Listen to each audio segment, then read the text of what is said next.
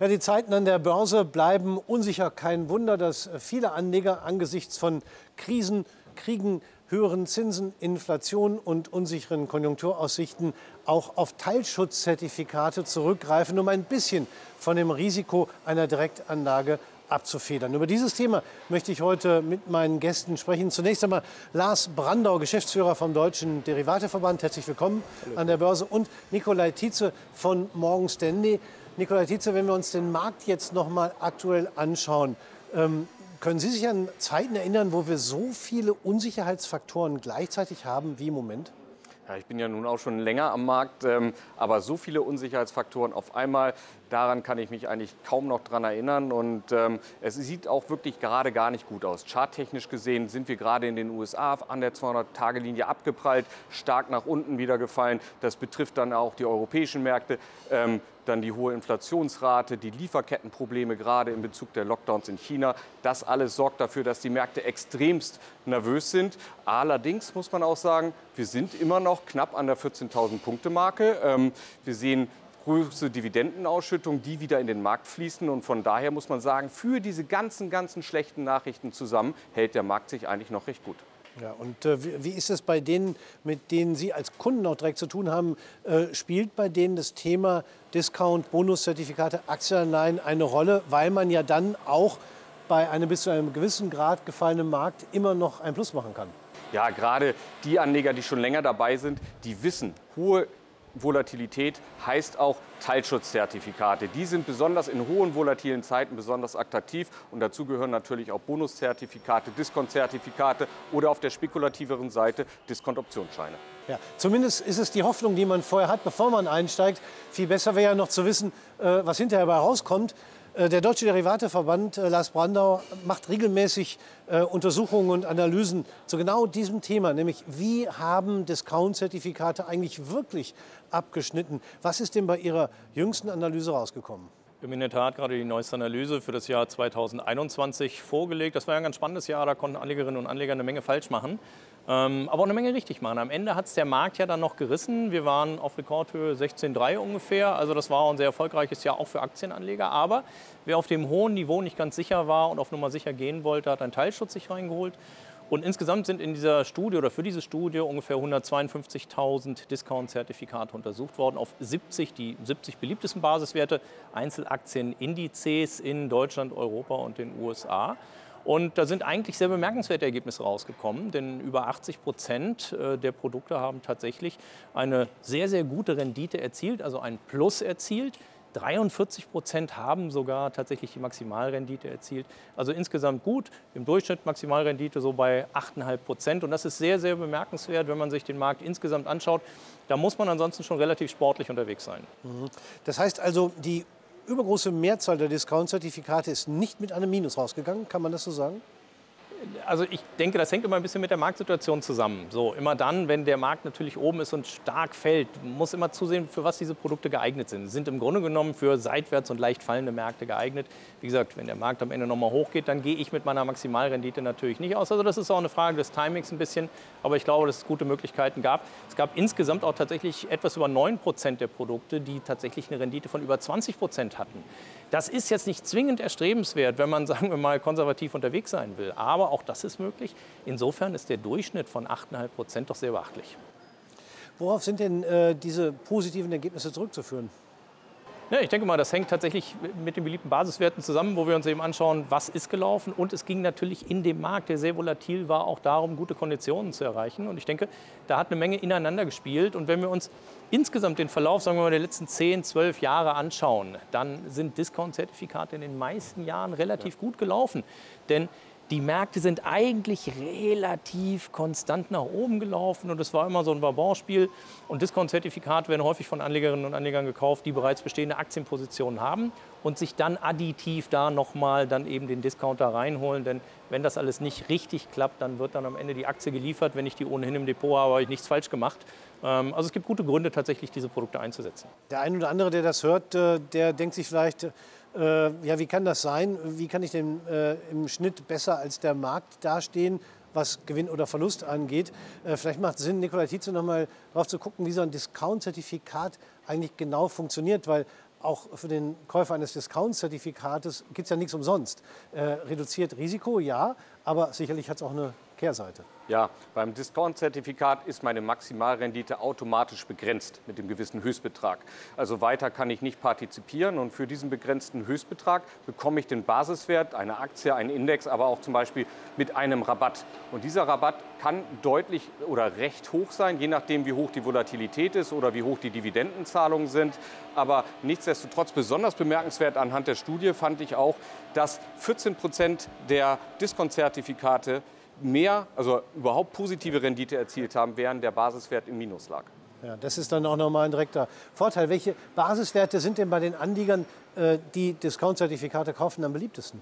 Ja, am beliebtesten ist der Eurostox mit ungefähr 25 Prozent. Das liegt daran, dass gerade viele institutionelle Anleger sich mit Discount-Zertifikaten befassen und die investieren zumeist in den Eurostocks. Dann als nächstes mit 23 Prozent den DAX, was eigentlich recht bemerkenswert ist, weil gerade bei den Hebelprodukten der DAX meistens einen Marktanteil von 45 bis 50 Prozent hat, also hier wesentlich weniger. Und dann der nächste größere Basiswert auf Einzeltitel ist zum Beispiel die Volkswagen-Aktie. Und wenn man sich die Rankings so anschaut, dann ist besonders interessant, dass bei den US-amerikanischen Werten eigentlich kaum investiert wird. Hier zum Beispiel Tesla, der größte Wert, aber der hat auch nur einen Marktanteil von ungefähr 0,4 Prozent, also nicht gerade visibel. Ähm, Im Gegensatz dazu bei Hebelprodukten verstärkt eigentlich hauptsächlich die US-amerikanischen Unternehmen gehandelt werden. Also hier fokussieren sich Anleger mit einem längeren Horizont, etwas konservativer ausgerichtet, dann doch auf die europäischen Indizes oder die deutschen Basiswerte. Ja, Lars Brandau, Sie haben es vorhin gesagt, 83 Prozent der untersuchten Discount-Zertifikate im Plus, Umkehrschluss knapp 17 Prozent nur im Minus.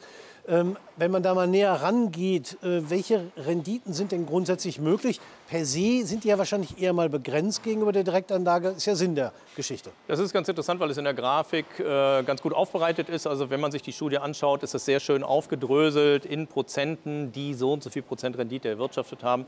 Das ist zwischen 5 und etwas über 20 Prozent. Und da gibt es prozentuale Anteile, wie viel das erreicht haben. Ich glaube, man muss trotzdem vorsichtig sein, weil jetzt natürlich so eine Art Ansporn gerade ist äh, bei vielen Anlegern, die einfach sagen, ich muss die hohe Inflationszahl rauskriegen, den Kaufkraftverlust muss ich irgendwie raus investieren. Und eins ist klar, je höher das Risiko, das heißt nicht zwingend, desto höher ist auch die Rendite, sondern mit dem gestiegenen Risiko wird es auch schwierig. Und da würde ich auch ein bisschen vorsichtig sein. Deswegen ist, glaube ich, die Maximalrendite ganz schön zum Anschauen in der Studie. Ist sie jetzt mit dem Produkt zwingend sofort zu suchen und anzustreben?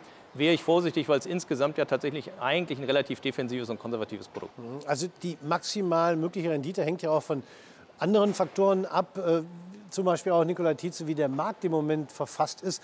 Äh, welche Rolle äh, spielen denn dann äh, die Nervosität des Marktes, äh, die erwartete Dividende, die Volatilität? Welchem Verhältnis steht das zu den äh, Konditionen, die da möglich sind? Also die Volatilität ist ganz, ganz wichtig, weil wenn man sich ein Diskontzertifikat anschaut, dann kaufe ich quasi zum Beispiel die Aktie ohne Dividende und ich verkaufe gleichzeitig einen Call mit dem Basispreis des Höchstbetrages. So, und je höher die Volatilität ist, desto teurer ist mein Call.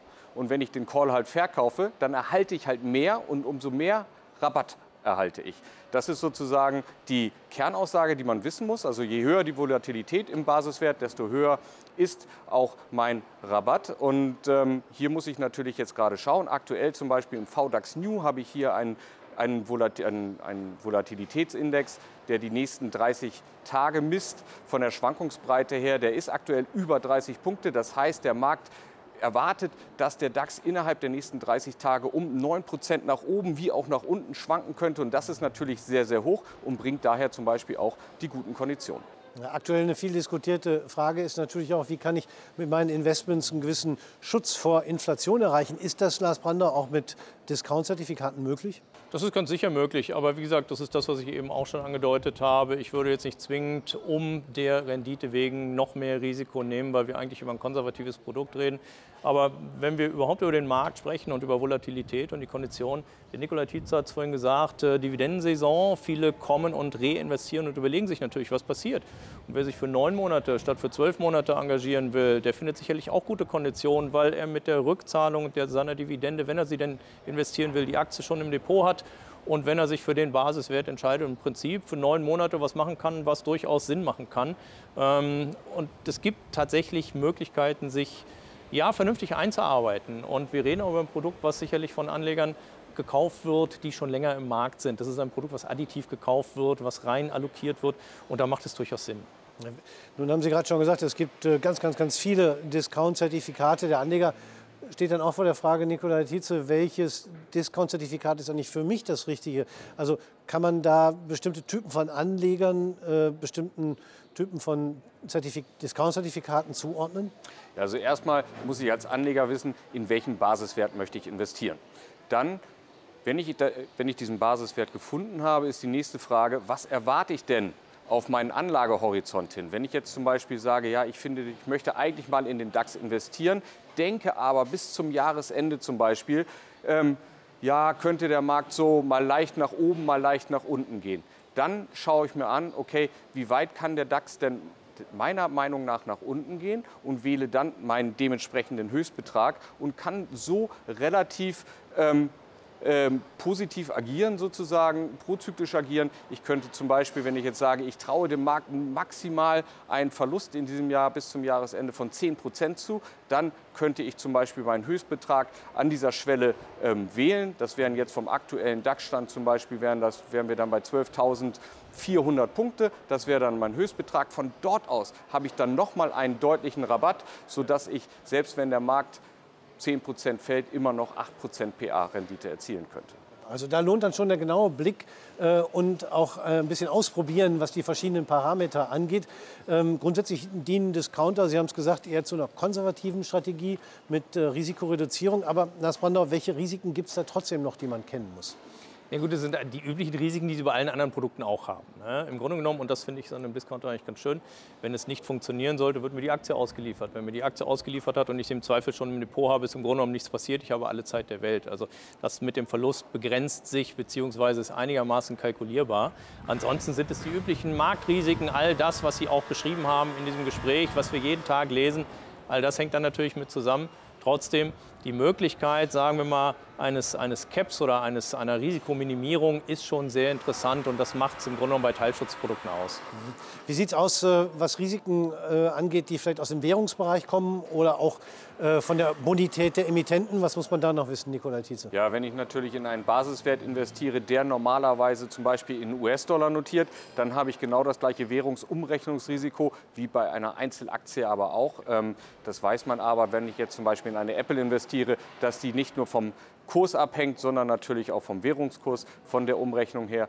Ähm, das spielt in die eine wie auch in die andere ähm, Seite eine Rolle und natürlich das Bonitätsrisiko eines Emittenten, denn ich habe hier eine Inhaberschuldverschreibung. Ja, ein ganz wichtiger Punkt, sollte nicht unerwähnt bleiben. Aber es zeigt eben äh, insgesamt, Discount-Zertifikate haben auch im vergangenen Jahr unter Beweis gestellt, dass die überwiegende Mehrzahl äh, der Fälle äh, erfolgreich gewesen sind und eine sinnvolle Alternative für Anleger sind, die durchaus mehr Sicherheit im Vergleich zu Direktanlage suchen. Zumindest, das kann man vielleicht noch erwähnen. Ähm, sie machen das, was sie sollen und das, was von ihnen erwartet wird. Das ist ja schon mal ganz schön, wenn man ein Finanzprodukt kauft und das tatsächlich die Erwartungen erfüllt. Und wenn meine Markterwartungen entsprechend sind und das tatsächlich mit einer vernünftigen Schnittmenge verbunden ist, glaube ich, ist das nach wie vor ein sehr interessantes Modell und auch ein sehr interessantes Produkt. Ja, ich bedanke mich bei Ihnen beiden für das Gespräch. Lars Brandau vom Deutschen Derivateverband, Nikolai Tietze von Morgan Stanley und bei Ihnen, meine Damen und Herren, fürs Zuschauen.